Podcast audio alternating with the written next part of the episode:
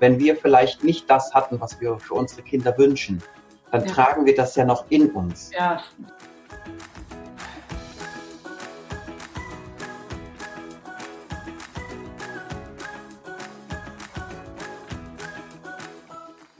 Hallo und herzlich willkommen zu meinem Podcast. Mein Name ist Luna Frei und dies ist der Podcast Entwicklungssprünge für alle Lehrer, Erzieher, Pädagogen, alle, die mit Kindern leben oder arbeiten oder die ihr eigenes inneres Kind noch nicht vergessen haben und diesen zu wahren Entwicklungssprüngen verhelfen wollen.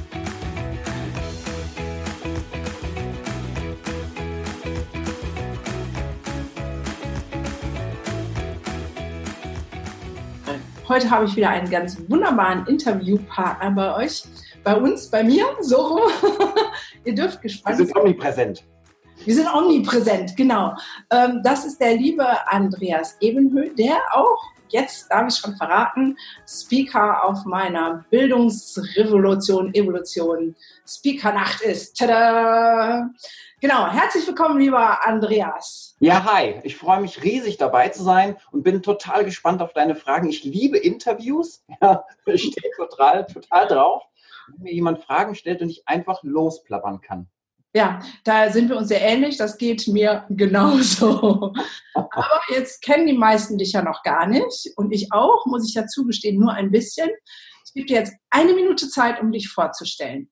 Eine Minute, Wahnsinn. Okay, Andreas Ebenhöhe, das ist mein Name, genau. Und was mache ich alles? Ich bin in zwei äh, Welten beheimatet. Äh, und zwar einmal in der Welt für Bildung und Erziehung, vor allen Dingen Elementarbildung und Erziehung. Und in der anderen Welt bin ich äh, beheimatet. Da geht es ganz stark um Teambuilding, Coaching, um Leadership und äh, bin da viel unterwegs in der Privatwirtschaft. Und diese beiden Welten kombiniere ich miteinander, nämlich einmal die ähm, die Berufe, die sozialen Berufe mit dem äh, Coaching, den Trainings und den agilen Arbeiten. Ja, äh, das kreuze ich, wa? Und das, äh, da kommen ein paar sehr spannende Sachen bei raus. Und jetzt habe ich die Kita-Helden gegründet, ich habe die Kita-Helden oder die Heldentaten-Akademie gegründet, Wissenschaft Verbindung gegründet und, und, und.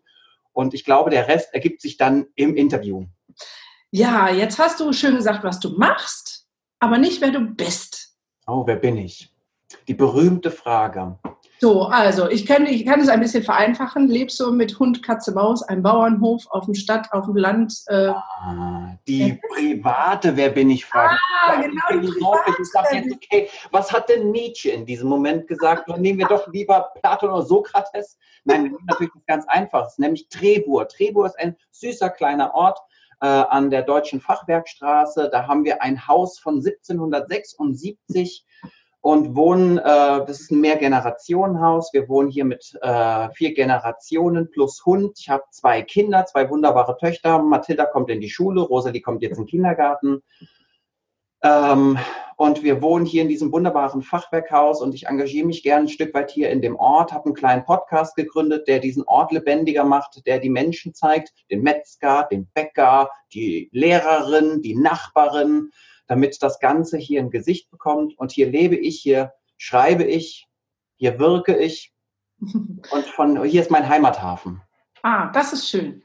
So, jetzt stellt sich mir direkt die Frage, hast, hat dein Tag mehr Stunden als meiner? Weil wenn ich höre, du wirkst in deinem Ort, du hast zwei Kinder, das heißt, du bist Vater, wirst für, für die auch da sein, hast zwei Unternehmen gegründet und schreibst noch, wann machst du denn das alles? Mhm. Witzig, das fragen mich viele Menschen. Ähm, und meine Antwort darauf ist, ich, ich habe eine fantastische Frau, die mir den Rücken frei hält. Ich konzentriere, bin sehr fokussiert. Das heißt, ich setze mir ganz klare Zeiten, an denen ich dann für meine Kinder da bin und mit denen wirke und mich geistig auch frei mache, da achtsam mit mir umgehe. Äh, und ansonsten wirke ich sehr stark früh morgens. Ich bin Frühaufsteher, ich stehe kurz nach fünf auf und ähm, arbeite schon dann meistens ab sechs Uhr, bis ich dann irgendwann frühstücke und abends oder nachts arbeite ich dann auch nochmal, wenn die Zeit, die Muse und die Kraft es zulässt, ja. Aber ansonsten, das ist alles sehr, das ist viel, ich weiß. Es ist aber auch sehr achtsam. Ich werde mich nicht überfordern, weil am Ende kommt nichts mehr bei rum, wenn ich irgendwie völlig durch bin. Ja, trotzdem sehr krass, weil wir trotz alledem, dass du so viel hast und fokussiert arbeitest, sehr spontan jetzt einen Termin gefunden haben, sehr kurzfristig. Das ähm, lobe ich mir. Sehr schön. Ja. Okay, ähm, ich möchte auf die Kita-Helden äh, zu sprechen kommen. Das ist ja der Name, der mich sozusagen angesprungen hat, auch ja. bei Instagram. Du hast mich angeschrieben als Kita-Held. Ich denke, Kita-Helden, was ist das denn? Was kann man sich denn jetzt unter Kita-Helden genau vorstellen? Mhm. Dann fange ich so ein bisschen mal mit der Entstehungsgeschichte an. Passt es für dich? Ja, klar. Perfekt. Und zwar, das war etwa 2017. 2017 habe ich gemerkt, ich bin nicht glücklich damit, wie sich die Rahmenbedingungen in den äh, Kindertagesstätten verhalten. Wir haben ja, das ist ein sehr groß, eine sehr große Welt, um mal ein paar Zahlen zu nennen. Ganz kurz, warum bist du überhaupt in Kindertagesstätten? Ich bin in Kindertagesstätten, weil ich als Kinder, ja, weil ich als Kita-Leitung wirken möchte. Also ich habe immer das Bedürfnis gehabt, ich habe angefangen im Gruppendienst, das heißt, ich habe ganz normal als Erzieher im Gruppendienst angefangen, habe verschiedene Gruppenformate durchgemacht, wie Familiengruppen, Krippe, und dann die Kita-Gruppe von den drei bis sechsjährigen und bin immer wieder ganz oft an Mauern gestoßen und ähm, wollte unbedingt eine Bildungsrevolution anzetteln. Ich wollte die Menschen ähm, stark machen. Ich, mir ist es ganz wichtig, dass wir mehr mit Vorbildfokus äh, agieren, dass wir uns auch biografisch mit uns auseinandersetzen und dass, dass wir einfach darauf achten, wie wir mit Kindern umgehen, weil ich schon immer, mir war schon immer klar, die Kinder sind ja die Erwachsenen, die Entscheider von morgen. Sprich, also der ganze Planet, das ganze System, in dem wir leben, ist von denen abhängig, die heute ihre Entscheidungen treffen und die natürlich auch morgen ihre Entscheidungen treffen. Und ich wollte was verändern und das ging nicht. Ich konnte das nicht in der Gruppe. Mir hat keiner zugehört. Ich hatte ganz oft Leitungen, die äh, sich einen Scheiß dafür interessiert haben, die auch ganz oft inkompetent in diesem Beruf oder in diese Rolle gestartet sind. Ne? Mit einfach, ja, das mache ich mal so. Kriege ich schon hin mit Team und sowas, was, das schaffe ich schon. Kann ja reden. Ähm, das hat natürlich ganz oft nicht geklappt. Ja. Und dann habe ich mir gesagt, so jetzt wirst du selber Leitung. Und dann änderst du die ganze Kita-Welt. Dann bin ich selber Leitung geworden und habe gemerkt, naja gut, ich kann zwar mein Team mitnehmen und ich kann für meine kleine Kita etwas bewirken, aber ich kann immer noch nicht Menschen dazu inspirieren, in all diesen anderen Kitas deutschlandweit, ich nenne jetzt mal ein paar Zahlen, wir haben 54.000 Kitas und über 700.000 Kita-Fachkräfte in Deutschland. Also das mal einfach die, diese Dimension. Und jetzt ist das ja nur, das sind ja nur die Kitas. Das ja. Krasse daran ist, da hängen ja die ganzen Familien mit dran. Und die Familien hängen am Wirtschaftssystem. Und das Wirtschaftssystem hängt an dem Land. Das ja. heißt, wir sind ein Stück weit die Base. Wir sind der Beginn. Ja. Und das ist nicht nur zu wenig gewürdigt, sondern das ist auch zu wenig gefördert. Um auch da wieder mal ein paar Zahlen zu nennen. Du machst so einen Cut, wenn du merkst, so der eben hört der Spätzle. Das ist spannend. Erzähl, erzähl, erzähl. Ich mache ich, ich mach euch mal ein kleines Beispiel dafür, ähm, warum, warum ich der Meinung bin, dass wir, dass wir ein bisschen was drehen müssen an den Stellschrauben des Systems. Wir haben, ähm, die Regierung hat jetzt äh, Subventionsprogramme gestartet von, glaube ich, 42 Milliarden Euro für den Verteidigungshaushalt, äh, subventioniert mit 47 Milliarden Euro Gas, Öl und Kohleindustrie äh, und äh, subventioniert mit schlappen 17 Milliarden Bildung und Erziehung im, im Elementarbereich. Also wir haben einmal 42 Milliarden, wir haben 47 Milliarden und wir haben 17 Milliarden für Bildung und Erziehung. Und ich denke mir, ich würde das sehr gerne ändern. Ich glaube, wir brauchen da eine andere Priorisierung. Ja, unbedingt. Also was habe ich gemacht? Ich bin von der Leitungsebene, habe ich versucht, den, den, ähm, den Kanal nach außen zu entwickeln mit Kita-Helden. So ist Kita-Helden entstanden. Also ich war sauer, ich war ärgerlich, ich war traurig und ich war frustriert. Und ich dachte mir, jetzt reicht's, ich habe jetzt das Bedürfnis, den Menschen das mitzuteilen. Und dann habe ich Kita-Helden gegründet. Und zwar so, wie ich alles mache, mit 100 Millionen Prozent. Damals war ich noch nicht so achtsam mit mir, 2017. ich habe da alles reingegeben, was ich reingeben konnte. Und jedes Kommentar habe ich tief in mir empfunden. Und ähm, viele Kommentare, die sehr schwierig waren für mich, Kommentare oder ein Feedback, das sehr persönlich geworden ist, hat mir sehr zugesetzt und ich habe sehr gelitten darunter. Meine Familie hat darunter sehr gelitten. Und dann habe ich mich entschieden, in, ja, so im, im, im September, Oktober 2017 einen Cut zu machen. Ich wollte Kita-Helden abschießen. Und dann bin ich einen Jakobsweg gelaufen. Und auf dem Jakobsweg ist mir klar geworden, dass es wichtige Dinge in meinem Leben gibt und ich wollte diese wichtigen Dinge verfolgen. Und Das habe ich auch getan, das ähm, tue ich auch jetzt immer noch und trotzdem äh, hat mein Herz, mein Kita-Heldenherz 2018 wieder angefangen zu schlagen und hat gesagt, du kannst die Leute nicht im Stich lassen, du darfst das System nicht ähm, einfach so lassen, du kannst die Kinder nicht einfach äh, dem Ganzen aussetzen, äh, tu was. Also habe ich wieder mit Kita-Helden begonnen, mehr denn je, und wir sind megamäßig gewachsen und sind eine riesen Community geworden äh, aus Kita-Fachkräften, die etwas in Deutschland bewegen wollen in puncto Bildung, Erziehung und, das kommt mir, das ist mir ganz wichtig, Familienpolitik, weil das hängt mit dran. Ne? Wenn wir natürlich irgendwie die Alleinerziehenden haben, die ihr Kind von sieben bis 17 in eine Kita geben müssen, äh, und äh, um, um irgendwie über die Runden zu kommen finanziell, anstatt dass wir die Familienpolitik, das System ändern und Alleinerziehende nur Teilzeit arbeiten bei vollem Gehalt. Na, das ist eine Systemveränderung, die ich anstrebe. Und das möchte ich auch auf andere Sachen übertragen. Wow, also ähm, du hast mein vollstes Herz und Unterstützung, so, weil ich merke so viele Parallelen. Ich habe auch angefangen, das zu tun, was ich tue, aus Wut, aus Wut daraus, dass ähm, ja nicht gehört wird, was Kinder wirklich brauchen. Ich habe ja. da meine Erfahrung mit Jugendämtern und äh, fremduntergebrachten Kindern, wo ich gedacht habe, jetzt reicht's mir.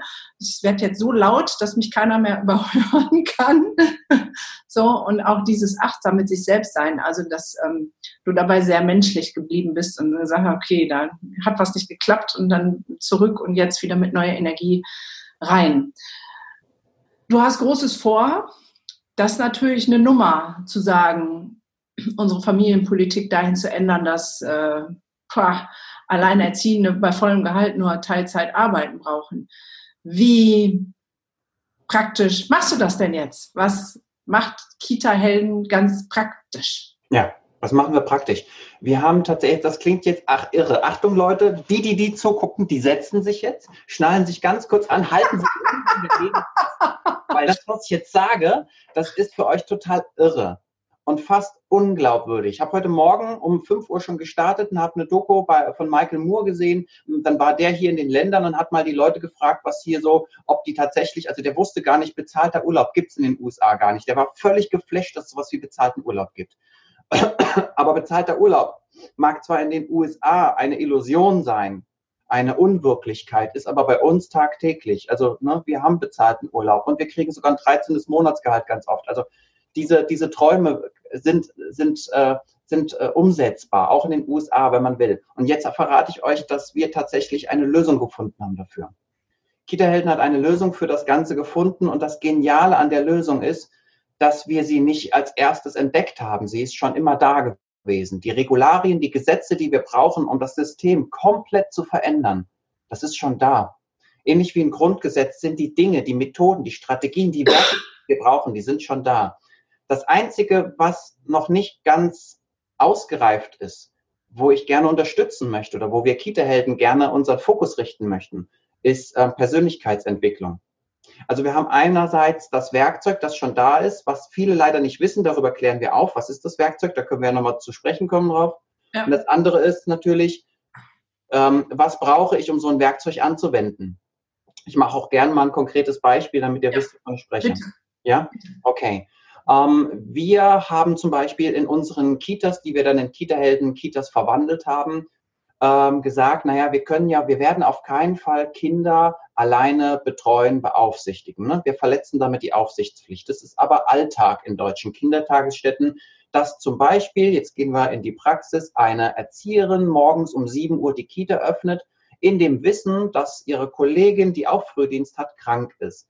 Sie will aber irgendwie natürlich, die Eltern stehen vor der Tür und die Kollegin will natürlich irgendwie den Eltern gerecht werden, hat ein schlechtes Gewissen vielleicht, hat auch Angst einfach die Kita geschlossen zu lassen, ja. Ähm, und öffnet die Kita und betreut die Kita dann, äh, die Kinder dann alleine, bis dann irgendwann der 8 oder 9 Uhr Dienst kommt. Wir sind hingegangen und haben gesagt, naja gut, ähm, das ist ja absolut unmöglich. Wir können ja nicht alleine Kinder äh, beaufsichtigen. Das geht ja überhaupt nicht. Das will auch keiner. Wir klären also auch auf. Viele Eltern glauben, dass sie das wollen, aber eigentlich wollen sie nicht, das nicht, wenn sie den Preis kennen. Den Preis dafür, dass ihr Kind nämlich ungesehen bleibt den Tag dass Konflikte nicht aufgelöst werden können, weil die Kollegin das Kind diesen Konflikt nicht begleiten kann, weil es schlichtweg das Kind nicht sehen, sehen kann in dem Konflikt, weil ja noch 10, 20, 30, 40 andere Kinder drumherum sind. Die Frage ist jetzt, was braucht die Kollegin, damit sie morgens um 7 Uhr den Eltern sagt, liebe Eltern, äh, ich würde sehr gerne Ihre Kinder begleiten, allerdings möchte ich äh, tatsächlich ähm, Ihren Kindern gerecht werden. Ich möchte auch mir und meiner eigenen Gesundheit gerecht werden. Denn wenn ich Ihre Kinder betreue jetzt ganz alleine, dann gefährde ich das Wohl Ihrer Kinder, gefährde die Aufsichtspflicht, sprich ich gefährde meine juristische Sicherheit. Ich könnte ins Gefängnis kommen, wenn ich angezeigt werde, weil was passiert ist. Ich gefährde aber auch meine eigene Gesundheit. Mhm. Also ich überfordere mich und Überforderung führt dazu, dass mein Körper irgendwann sagt, Schicht im Schacht und dann ist gar nichts mehr drin. Dann bleibe ich zu Hause, werde krankgeschrieben und dann ist gar keine Betreuung mehr drin.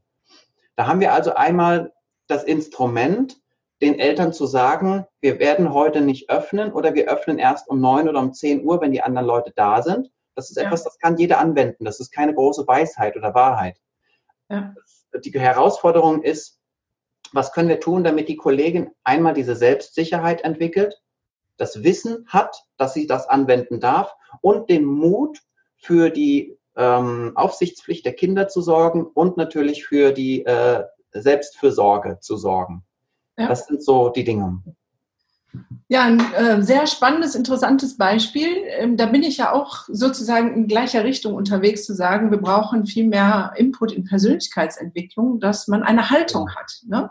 Eine Haltung den Eltern gegenüber, den Kindern gegenüber, sich selber sicher ist, das darf ich jetzt auch sagen. Und da ist natürlich auch schon die Frage, warum haben wir denn so ein schlechtes Gewissen zu dem, was ja auch gesetzlich vorgegeben ist, ne? wie du gerade sagst? Ja gesetzlich vorgegeben, dass man nicht alleine ähm, Kinder betreuen darf. Ähm, was ist in unserem Kopf passiert, dass wir das übergehen? Spannende Frage. Ich finde es auch sehr interessant ähm, zu schauen, was sind denn andere Mechanismen, die da mit reinschwingen. Wir haben zum Beispiel die Hierarchien. Das ist sehr interessant. Wir haben ähm, wir haben ja ein Riesennetzwerk mit Kita-Helden und wir kriegen jeden Tag unendlich viele Zuschriften und Beschreibungen von äh, typischen Situationen aus dem Kita-Alltag. Da gibt es ganz viele Kollegen, die uns schreiben, naja, äh, Sie wissen ja, dass man eigentlich nicht alleine arbeiten darf, aber die Kita-Leitung hat gesagt, heute ist es halt mal so und da müsste man jetzt mal durch. Ja. Sehr spannend. Das heißt, da ist noch eine Hierarchie mit drin. Und auf einmal scheint die Hierarchie in der Lage zu sein, Gesetzmäßigkeiten in Frage zu stellen. Unabhängig davon, ob die Hierarchie, die Leitung das weiß. Kann ja sein, dass sie es gar nicht weiß, dass sie nicht interessiert, das ist fast egal. Aber wieso kann eine Hierarchie, also kann jemand in einer höheren Funktion tatsächlich ein ein Gesetz so stark beeinflussen, dass die Kollegin, die etwas umsetzen soll, etwas Gesetzeswidriges tut? Naja, ich glaube, da spielt das rein, was du am Anfang relativ gesagt hast, dass ähm, äh, Mitarbeiter Leitung werden und sagen, naja, das mache ich schon. Ich kann ja reden. ja. ja und sich nicht damit auseinandersetzen, was es heißt, ähm, Führung äh, zu sein, Verantwortung zu übernehmen. So, ne? Also ich bin ja selber auch in die Führungsrolle mehr oder weniger so reingestolpert, um dann festzustellen, ups, das funktioniert so gar nicht. Da muss ein bisschen mehr machen. Und ähm, ich entscheide mich manchmal am Rande der Legalität zu arbeiten. Ich formuliere es mal so, aber es ist eine bewusste Entscheidung. Oh, wie cool, du bist ein Grenzgänger. Ich bin ein Grenzgänger. Man könnte das auch als Borderline stellen. Nein, das wäre jetzt ähm, so, aber ähm, ich informiere meine Mitarbeiter genau darüber und sage, das ist jetzt eine Grenze. Ich gehe die, ich gehe vielleicht auch den Schritt über die Grenze, aber ich erwarte es nicht von dir. So, ne? Also das, ähm, du kannst das für dich selbst entscheiden, ob du mit mir sozusagen diesen Schritt über die Grenze gehst zum Wohl dieses Kindes jetzt, was wir gerade betreuen, oder eben zu sagen, nee, du hältst dich genau dran. Es ist dann für mich beides völlig okay. Ich würde von meinen mhm. Mitarbeitern das niemals erwarten. So, aber ähm, das ist, glaube ich, diese, dieses Dingens, dass man in so eine Leitungsfunktion reinrutscht und eben da auch keine Schulung Fortbildung, Persönlichkeitsentwicklung stattfindet. Absolut. Das heißt, wenn du ähm, in Kitas, du gehst in Kitas rein und also bisher war es so, ich habe verschiedene Kitas geleitet und habe dann immer ähm, die Teams darin unterstützt, sozusagen selbstwirksam zu werden, nicht mehr so abhängig zu sein. Ich habe komplett Hierarchien äh, gecancelt. Bei mir gab es das nicht. Ich habe immer agil gearbeitet mit Kita-Teams, sprich also jeder hat die gleiche Verantwortung, jeder hat die gleichen Aufgaben, jeder ist Kita-Leitung. Jeder ja. darf Leitungsentscheidungen treffen. Und mittlerweile ist es so, ich fahre halt deutschlandweit rum und begleite Kitas in dem Prozess, sich stark zu machen, Teams stark zu werden und auch Kita-Leitungen gerade in puncto Haltung zu unterstützen, damit wir es schaffen, diese Option, die es schon gibt, auch wirklich zu nutzen, denn dann wird sich das System ohnehin verändern, weil dann muss sich das System an die Bedürfnisse der Menschen anpassen. Im Moment passen wir uns und unsere Bedürfnisse an das System an. Ja, großartig. Also alle lieben Erzieher, die in Kitas arbeiten oder sogar Leitung sind, das ist euer Mann. Ladet den unbedingt ein. Yeah! Wollen wir anfangen? Ja, ja, das macht riesig Spaß. Es ist auch total spannend. Es ist ja nicht so irgendwie, ich will ja keine Fronten schaffen. Ich bin Trainer für gewaltfreie Kommunikation schon seit über zehn Jahren. Und für mich ist es wichtig, dass wir es schaffen, Brücken zu bauen. Und äh, ich weiß, dass natürlich das, was wir tun, nicht einfach ist für einen Träger. Der hat natürlich die große Not, weil er dann in Zugzwang ist. Er muss etwas tragen, nämlich Verantwortung tragen. Ein Träger trägt. Und das sind viele Träger noch nicht so gewohnt, dass sie tatsächlich auch den Preis dafür zahlen gerade in puncto Fürsorgepflicht, die ja gesetzlich vorgeschrieben ist. Ja. Das ist nicht einfach und das macht sehr viel Freude, auch da wieder äh, Brücken zu bauen und Träger mit auf den Weg zu nehmen.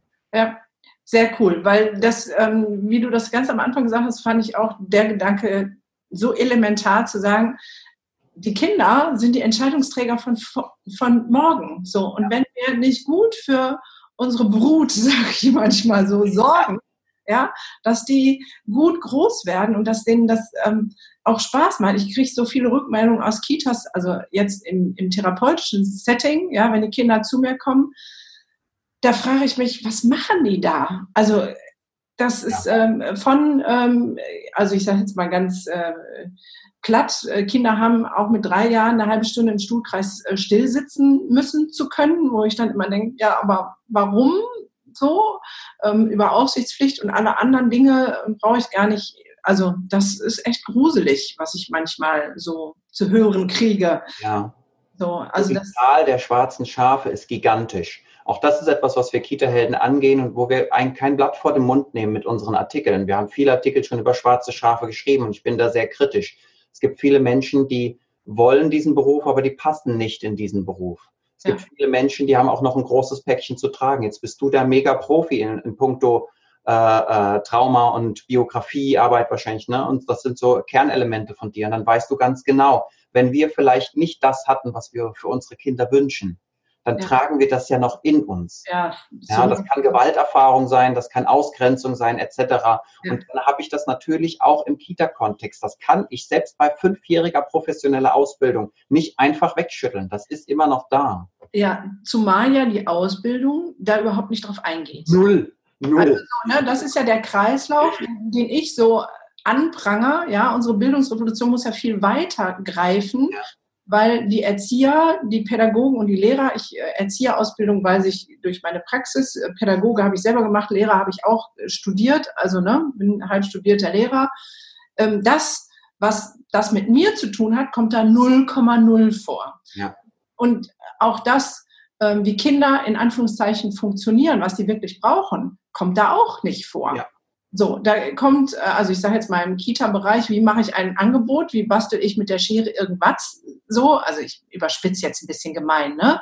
Ähm, die Lehrer werden als Fachidiot, die sind dann die Mathe-Profis oder die Religionsprofis, aber wie ich was an Mann bringe und was die Bedürfnisse von Kindern ist, das kommt in der Ausbildung. Und damit haben wir ja einen Teufelskreis ähm, geschaffen, den wir irgendwie unterbrechen müssen. Das ist mega groß. Ich setze jetzt mal noch einen drauf. Jetzt stellt euch mal vor, da ist halt eine Person, die hat halt auch eine krasse Erfahrung gemacht. Es geht nicht um böse oder gute Menschen. Es geht einfach um Menschen, die Erfahrung gemacht haben. Ja. Und diese Person ist schulisch vielleicht relativ fix, also neuronal schneller Typ, ja. Und kommt also in die Erzieherausbildung, macht die Ausbildung vielleicht sogar mit 1, 1,5, schließt die Ausbildung ab und kommt dann in eine Kita, äh, in der Personalmangel herrscht. Sprich also, da sind die Kollegen ohnehin ständig in Notsituationen. Und was tun Menschen in Notsituationen ganz oft? Sie treffen ähm, notfallmäßige Entscheidungen, Entscheidungen, die sie vielleicht so gar nicht treffen würden, wenn das System gesünder wäre. Dann ja. nehmen sie diese Person, die vielleicht wirklich nicht in diesen Job passt, aus der Not heraus, dass es Personalmangel gibt, nur damit irgendwie die Aufsichtspflicht gewährleistet wird. Und schwuppdiwupps hast du so einen, der da vielleicht gar nicht reinpasst, mit drin. Und das finde ich, also da, das ist so der Rattenschwanz, ne? das ist ja. mega dramatisch Ja, genau. Und dann ähm, kommt irgendein Triggerpunkt, dass ja. ähm, das alte ähm, Leben angepiekst wird, vielleicht durch ein Kind, vielleicht durch was auch immer. Und schon gibt's richtig ähm, Desaster. Also ich weiß das ja selber. Ich habe ein sehr auffälliges Kind, mein Pflegesohn. Es gab Zeiten, da hat er mir hier zu Hause die Bude auseinandergenommen. Und in den Zeiten habe ich Kinder in dem Alter mit der Störung oder mit den Symptomen nicht behandelt, weil ich wusste, dass die mich triggern. Also das ist ja nicht böse gegen die Kinder. Es ist äh, mein Schutz der Selbstfürsorge und auch der Schutz für die Kinder, dass ich nicht das, was mit meinem Sohn gerade schief läuft, ich auf ähm, die Therapiekinder übertrage. Aber ja. das Bewusstsein muss man haben und das ist ja oft gar nicht da. Und ich setze auch noch einen drauf. Bei mir in der Praxis sind natürlich viele Mädchen, die, also viel Teenager, die richtig Mist erlebt haben, die schulisch auch nicht so richtig auf der Höhe sind, so, ne? Und dann ist die Frage, ja, was mache ich denn? Ja, ich mag ja Menschen. Dann werde ich Erzieher. Ja, also das ist so eine Schnur. Dann erst äh, Sozialassistent, so, ne, ja, mit Erwachsenen ist mir zu schwierig, aber Kinder, das ist so ein, so ein Mindset von, ach, mit Kindern, das ist ganz leicht. Das ja, das, das kriege ich noch hin, ne? Genau, das kriege ich, noch hin. Aber also, das kriege ich noch hin. So, also das ist auch gar nicht, äh, gegen diese Mädchen so, ne? Das ist so ein, so ein insgesamtes Bild, was wir haben, zu sagen, ach ja, mit so ein paar Kindern da im Kreis sitzen und ähm, singen, das schaffe ich. Ja. Äh, aber dass das weitaus mehr und komplexer ist und dass ähm, das so nicht geht, das ist klar, das ist überhaupt nicht im Bewusstsein, überhaupt nicht. Ja. Und dann hast du auch noch den Sozialfaktor mit drin. Dann kommt also so ein Mensch, der wirklich ein Päckchen zu tragen hat, einen riesen Rucksack auf dem Rücken. Ja, das sehen wir, die wir mit Menschen oft zu tun haben. Kommt in eine Kita und will also mit Kindern arbeiten, weil das ist ja scheinbar möglich. Und dann haben wir auch so ein Herz. Ja, so, ach ja, was, was soll sie denn machen? Wo soll sie denn sonst hin? Ah ja, dann nehmen wir sie fürs Praktikum, ah, dann nehmen wir sie fürs FSJ oder fürs Anerkennungsjahr, ja. ja. Und dann das ist, ich, ich möchte auch Menschen helfen, aber nicht auf Kosten von Menschen. Das heißt, ich kann ja nicht Kinder in Gefahr bringen oder gefährden oder den Kindern nicht die Bildung und Erziehung geben, die ich mir für sie wünsche, indem ich aus einem persönlichen Betroffenheitsgefühl heraus Menschen einstelle oder Menschen in mein Team einbinde, die wirklich Dinge erstmal zu erledigen haben, bevor sie mit anderen Menschen sozusagen als Vorbild in Kontakt kommen. Ja. Oder wie siehst du das? Ja, unbedingt, unbedingt. Das ist, also das merke ich. Ähm also sogar weiter übergreifend. Ne? Also ich äh, habe ja jetzt auch schon ein paar Mitarbeiter und natürlich ähm, bewerben sich bei mir auch Menschen, auch Initiativbewerbungen, die ihr Päckchen haben, weil sie denken, naja, die Gunda, die ist doch Traumatherapeutin, die versteht das. So, ne? Die, mit der, da wird das klappen, weil die hat ja einen Blick für mich. Ja, Natürlich könnte ich das und ich hätte einen Blick für sie, aber das ist ja eine völlige falsche Annahme, wie, wie auch Business läuft. Ja, also ich kann ja nicht jemanden einstellen, um mich um ihn zu kümmern. Wenn ich jemanden einstelle, soll er seinen Job machen, um meine Firma zu unterstützen und zu gucken, dass mein, mein Ausbildungsinstitut oder meine Praxis läuft und nicht, damit ich ihn in Gesundheit verhelfe. Ja, das ist so eine, ähm, ja, so ein Mismatch irgendwie im Kopf, den ganz viele haben. Ja, dass man dann, klar, zieht man dann die Leute an, ne, nach dem Motto, oh, da ist jemand, der hat Verständnis dafür. Klar habe ich Verständnis, aber deswegen kann ich ja nicht den auf, auf die Kinder loslassen. So, das geht nicht. Ja, wir haben viel zu tun, was? Ja, und es ist ja auch spannend, äh, vor allen Dingen, was, was, was ich so spannend finde äh, an, dem, an dem Ding ist, ähm, diese, diese Brücke des Verstehens zu bauen, das, das ist so etwas, das finde ich total abgefahren. Für mich sind diese Dinge so logisch. Die, ja. die, die, die Abfolge ist für mich so klar, so ersichtlich. Und die Auswirkung, der Preis ist auch so ersichtlich. Ich habe gestern Abend, um dir mal ein Beispiel zu machen, gestern Abend habe ich mir eine tolle Doku angeschaut, Unser Planet. Ähm, da, das gab mal einen Vorfilm davon, der hat auch damals einen Oscar gewonnen. Da geht es einfach darum, dass dass ähm, berühmte Menschen, die für Naturschutz, für Tierschutz sind, sich zusammengesetzt haben und gesagt haben, wir machen mal einen Film, der, der die Schönheit unserer Natur zeigt und der einfach auch unsere Verantwortlichkeit mit in den Fokus bringt. Und dann dachte ich mir so jetzt so, boah, das ist so ein mega Gänsehautmoment, ja. Da, seit Jahren, seit Jahrzehnten setzen sich die Natur Leute, also die Naturschützer und die Tierschützer ein, drehen einen Film, eine Doku nach der nächsten und zeigen immer wieder, wie schwierig das ist und wie gefährlich und wie heikel das Ganze ist. und es tut sich wirklich sehr, sehr, sehr wenig. Und dann denke ich mir so, wie krass, ne? die, die, die, die zeigen uns das, die zeigen die Zusammenhänge. Das kann man nicht mehr, mehr missverstehen. Das ist eigentlich völlig klar, wie sich unser Verhalten auswirkt auf die, die Natur und auf die Tierwelt und damit auf unseren Planeten in den nächsten 10, 20, 30 Jahren. Und ich denke mir, wie krass ist das eigentlich? Warum verstehen wir das? Kannst du mir das erklären? Wir verstehen das ja. Aber was ist denn da irgendwo, wieso können wir das nicht ändern? Wir verstehen, dass Bildung der Anfang aller, allem ist, ja. Bindung und, und Bindung, Bildung geht erst, kommt erst mit Bindung. Erstmal brauchen wir Bindung. Wir verstehen das doch. Also ja. ich verstehe, ich, ich verstehe es nicht, warum wir das gar nicht umsetzen können, wenn es doch hier schon angekommen ist. Ähm, also ich glaube, dass der größte Punkt da drin ist, dass jeder alleine denkt, ja, aber ich kann ja nichts tun. Mhm. So, ne? Also, ähm, was wir brauchen, wäre ein kollektives Bewusstsein. Ja, ich glaube, dass wir innerhalb von einem Jahr sozusagen unseren Planeten retten könnten. Bin ja. ich schon überzeugt. Ja. ja? Ähm, dazu bräuchte es aber ein kollektives Bewusstsein von, wir machen das und wir können das. Und ähm, deswegen finde ich das so großartig. Also diese Podcasts, erst wollte ich ja gar keinen Podcast machen, da hat mich ja einer zu geschubst, so, ne? Und was daraus entsteht, ist einfach eine große Vernetzung. Ähm, und ich möchte das immer weitertragen, weil ich glaube, dass es darum geht, dass wir ein kollektives Bewusstsein davon bekommen, wir zusammen können alles verändern. Ja. So, aber ich alleine, ähm, klar, da gibt es dieses wunderbare Beispiel, ähm, versuch mal zu schlafen, wenn eine Mücke in deinem Zimmer ist. Das heißt, jeder Einzelne kann schon was, aber wir trauen uns das nicht mehr zu. Wir haben unsere ähm, Glauben an unsere eigene Energie und Macht und Stärke ähm, ja äh, verloren. So, ne? Also, Gibt es ja tausend Beispiele. Der Junge, der nach einer großen Flut die ganzen Seesterne einzeln wieder in den Strand, in ins Meer schmeißt. Und der alte Mann, der vorbeikommt und sagt, mal kannst du mal die Millionen von Seesternen sehen und gucken, dass das überhaupt nichts bringt. Das macht doch keinen Unterschied, ob du das jetzt tust oder nicht. Und der Kleine nimmt den nächsten Seestern und sagt, doch, für den macht es jetzt den Unterschied und schmeißt wieder. So. Und dass wir wieder dahin kommen, uns mehr zuzutrauen, zu sagen, ey, wir haben Macht, wir haben Macht, wir müssen nicht darauf warten, dass die Politiker was ändern.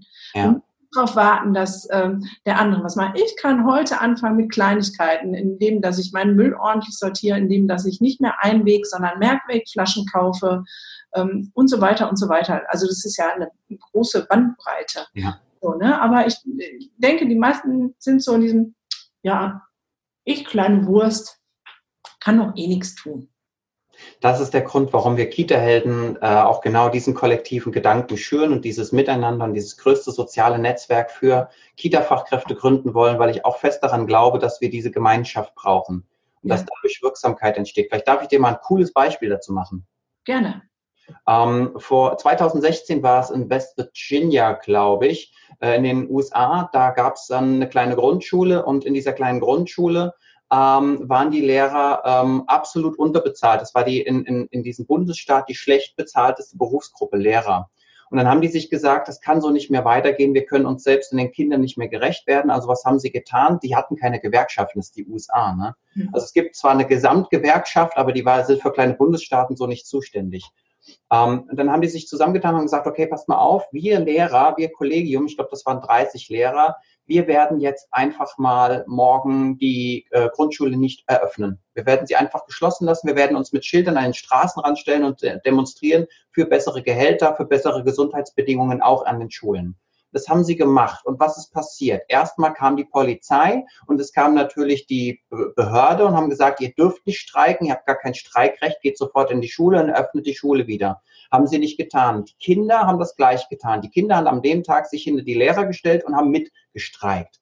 So, und jetzt hat sich das in den sozialen Netzwerken ziemlich schnell rumgesprochen und dann kamen schon am nächsten Tag drei, vier Grundschulen auf die Idee, das machen wir auch.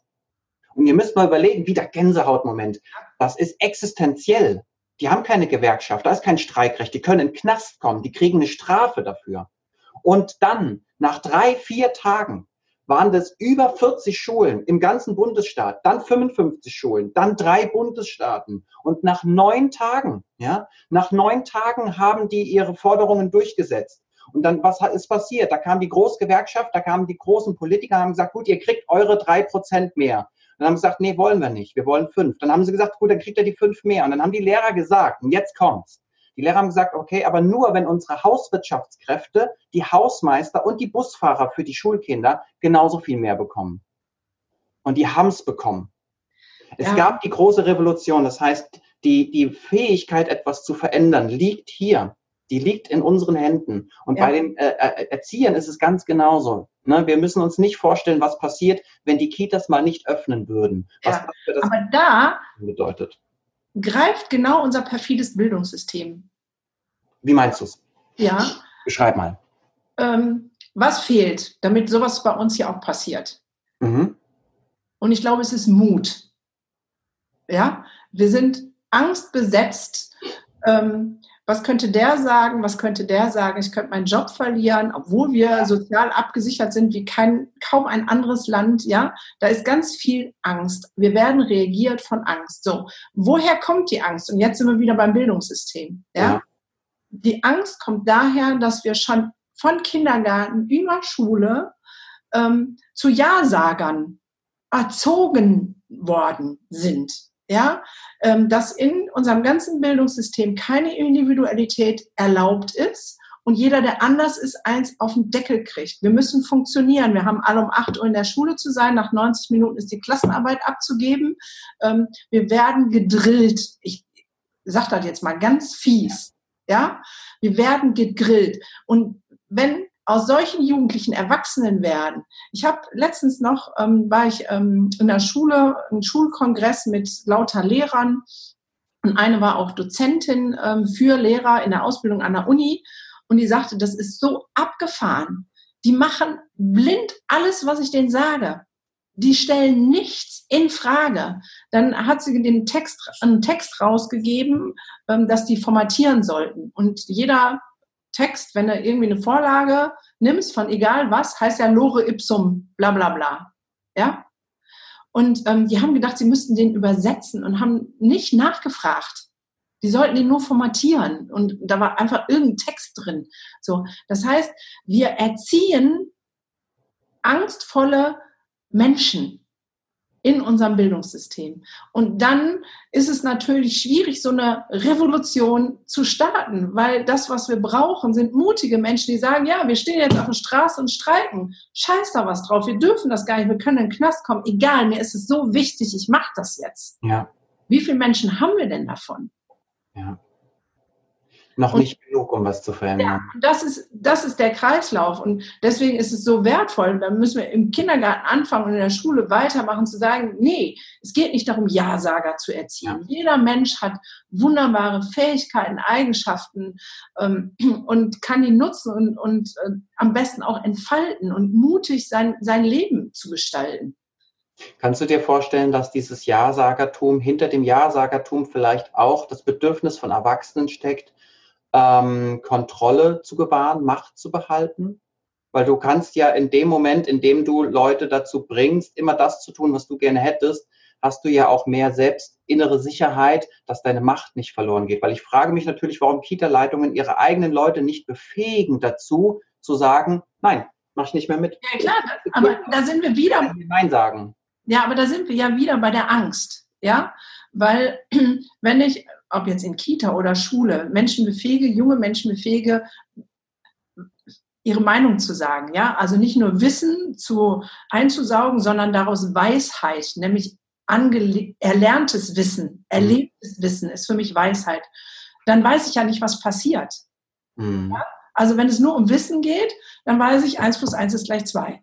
Aber wenn ich sage, jetzt wendet das Wissen an, dann wendet der eine es ganz anders an als der andere. Und das ist natürlich im ersten Moment, huh, werde ich dem dann Herr? Was passiert denn dann? Ja, und da braucht es auch ein Mindset-Switch zu sagen, ja, dann passiert was Großartiges.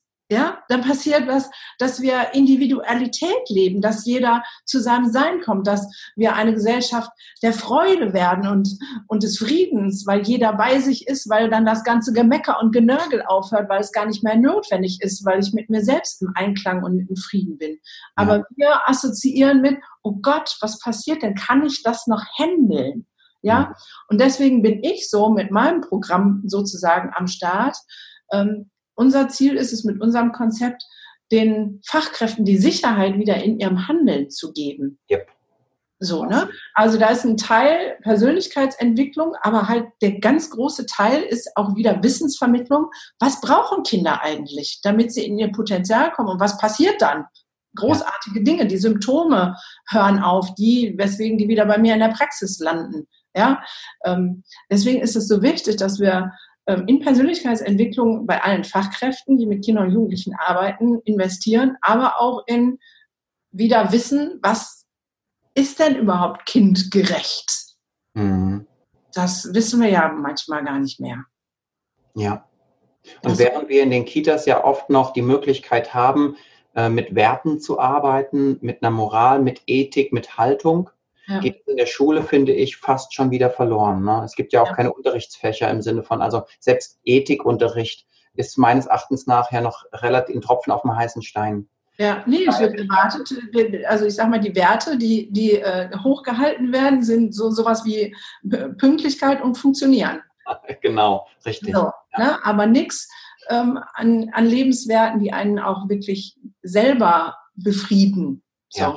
Äh, Hilfsbereitschaft, Miteinander, Gemeinschaftssinn, diese ganzen Dinge. Ich glaube, wenn wir da investieren würden, dann gäbe es die vielen äh, Baustellen, die Schwierigkeiten, die wir heutzutage haben, nicht mehr. Wenn wir das global sehen würden, dann gäbe es keine Autokratenstaaten mehr, es gäbe keine Machthaber mehr. Warum auch? Weil Macht bringt gar nichts. Ne? Äh, aber wenn ich das nicht gelernt habe oder Angst habe, dass ich meine Kontrolle verliere über das große Ganze, ja. dann muss ich natürlich scheinbar das Erstbeste nutzen, was da ist. Und das ist Macht über andere zu haben. Ja. Wenn ich das aber gar nicht erst entwickelt hätte, sondern immer weiß, im Miteinander, du hast es so schön gesagt, das Vernetzen, im Vernetzen, dadurch erlangen wir eine Stärke. Wenn ich das nicht erlebt habe. Ja, aber in der Schule werden alle erzogen zu kleinen Einzelkämpfern. Jo. So, da ist nicht Miteinander und Helfen. So, das äh, sind ja keine Werte, die vermittelt werden. Oh, großartig. Ich glaube, wir könnten Stunden darüber diskutieren. Ja. Ähm, aber wir wollen noch mal sozusagen den Kreis schließen. Was ist denn, was oder wer oder was ist dein größtes Learning selber persönlich? Wie bist du denn da hingekommen? Du bist ja genauso aus diesem wunderbaren Schulsystem entsprungen und ja. hast trotzdem die Kurve gekriegt zu sagen, auch wenn es unbequem ist, ich mache jetzt die Schnute auf und sage die Wahrheit und engagiere mich und ähm, starte in meinem Rahmen sozusagen die Revolution. Was ist, was hat dich, wo war dein Kickoff? Mein Kickoff war ähm, na, es gab wahrscheinlich zwei Elementare. Also ich habe, ähm, ich war ein Außenseiter, ich war, ich hatte eine sehr, sehr harte Kindheit, ähm, bin jemand, der ähm, früh gelernt hat, äh, auf sich selbst nur zu achten, ähm, nur selbstwirksam zu sein, sich auf andere nicht verlassen zu können, vor allen Dingen auf Erwachsene. Also ich könnte jetzt hier ein, ein, ein langes ähm, ja, eine lange Geschichte erzählen über meine Kindheit, die sicherlich dafür verantwortlich ist, warum ich diese zwei Seelen in mir habe. Ja. Meine größte Stärke, die ich habe, ist manchmal auch meine größte, mein größtes Laster. Ähm, parken wir das aber ein Stück weiter. Irgendwann habe ich angefangen, äh, in der Kita mich mit Vera F. Birkenbiel zu beschäftigen und habe dann gemerkt, ähm, es, es, es gibt etwas in mir, eine Kraft, eine Kampfkraft, die ein, sich für ein, ein höheres Ziel verschrieben hat. Das ist etwas, womit ich sehr stark und sehr viel arbeite. Das heißt, ich habe etwas, das größer ist als ich selbst. Das ist für mich wertiger als ich selbst. Ich bin bereit für dieses große Ziel, für diese Idee, ähm, ein Stück weit mich in Gefahr zu bringen und alles, was mich umgibt. Das ist natürlich, wie ich schon eben gesagt habe, das ist, das ist wie bei Star Wars, das ist so ein bisschen dunkle Macht und das ist so auch Jedi-Macht. Ne? Das ist so beides so. Und es ist ganz wichtig immer, dass ich jemanden an meiner Seite habe, wie meine fantastische Frau, die mir hilft, äh, die unterschiedlichen Fähigkeiten voneinander zu trennen und zu erkennen. Ich habe dann irgendwann angefangen mit der Vera F. Birkenbiel und habe gemerkt, okay, Lern, Lernstrategien, Neurobiologie, ähm, das Ganze ist für mich ein ganz elementares Thema. Habe dann meine Ausbildung bei ihr gemacht und habe gemerkt, okay, darüber hinaus braucht es noch was. Ne? Ich lerne einmal über mich selbst etwas, äh, schaue, was für Mensch bin ich, wie bin ich groß geworden, was, was für Erfahrungen habe ich gemacht, die mich zu dem machen, was ich bin. Aus der Neurobiologie wissen wir dann zu 80 Prozent werde ich unterbewusst gesteuert, sprich 80 Prozent meines Handelns ist das, was ich bin. Das, was ich gelernt, gesehen, erlebt habe. Ja. Nur 20 Prozent ist das, wovon ich glaube, ich hätte tatsächlich Einfluss. Das ist sehr wenig. da ist mir klar geworden, es ist echt elementar wichtig, dass wir uns mit unserer Biografie beschäftigen und mit dem Unterbewusstsein. Dann war ich relativ gut aufgestellt und habe aber gemerkt, ich brauche noch den Kontakt zu Menschen. Ich muss wissen, wie, wie Gemeinschaften funktionieren. Ich möchte gerne wissen, wie wir gemeinsam Ziele verfolgen können und habe mich dann nochmal intensiv vor allen Dingen mit ähm, Teambuilding beschäftigt, mit Spirit, mit Unternehmenskultur und bin dann von der Kultur des Miteinander, mit, Miteinanders zum Abschluss gekommen, nämlich zu Systemen. Wie funktionieren Systeme? Wie können wir auf Systeme eingehen? Wie können wir Systeme neu formulieren? Wie wirken sich Systeme auch soziologisch oder ökologisch aus oder ökonomisch? Ähm, und das war so ein Stück weit mein, mein Werdegang. Und ich habe sehr, sehr, sehr, sehr viel investiert an Zeit in verschiedene Trainer und Coaches und Speaker aus ganz verschiedenen Bereichen. Vom Produktverkaufen bis zum Online-Geschäft, bis zum Selbstmarketing, bis überhin das, äh, Persönlichkeitsentwicklung. Ich habe sie, glaube ich, fast alle durch und habe dadurch ein buntes Potpourri an Ideen und Gedanken und Möglichkeiten und kreiere daraus jetzt etwas für mich eigenes, immer mit dem Hintergrund, dass es etwas Größeres als mich selbst gibt. Und das verfolge ich. Ja. Das hast du, also das sind äh, genau die Punkte, die ich auch denke, die zum Ziel führen.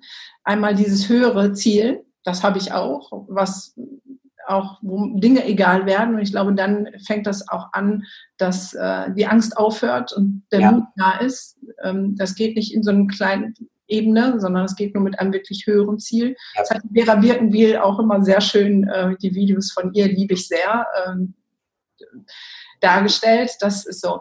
Und ähm, ich habe ja jetzt auch schon viel Trainingscoach, Speaker kennengelernt und habe dann festgestellt, dass meine Kollegen immer sehr irritiert waren, weil sie sagten, ja, und jetzt hat er gesagt, ich muss es so machen.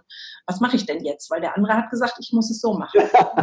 ja, Dieses, ähm, rauszufinden und zu sagen, es sind alles nur Ideen und jeder Mensch ist auch da individuell und da was ziehen und da was ziehen und da was ziehen und dann meins draus machen. Ja. Das ähm, ist die große Kunst. Könntest du dennoch sagen, welche drei dich am meisten ähm, zur Veränderung veranlasst haben, dich am meisten bewegt haben? Definitiv wäre auf Birkenbiel. Das ist ähm, in puncto Verstehen, wie Menschen und Dinge funktionieren. Ähm, und vor allen Dingen auch darin, äh, und jetzt, ah, Gänsehaut, ich finde das so geil. Ähm, Vera. Birkenbiel hat mir gezeigt, dass du sein kannst, wie du bist.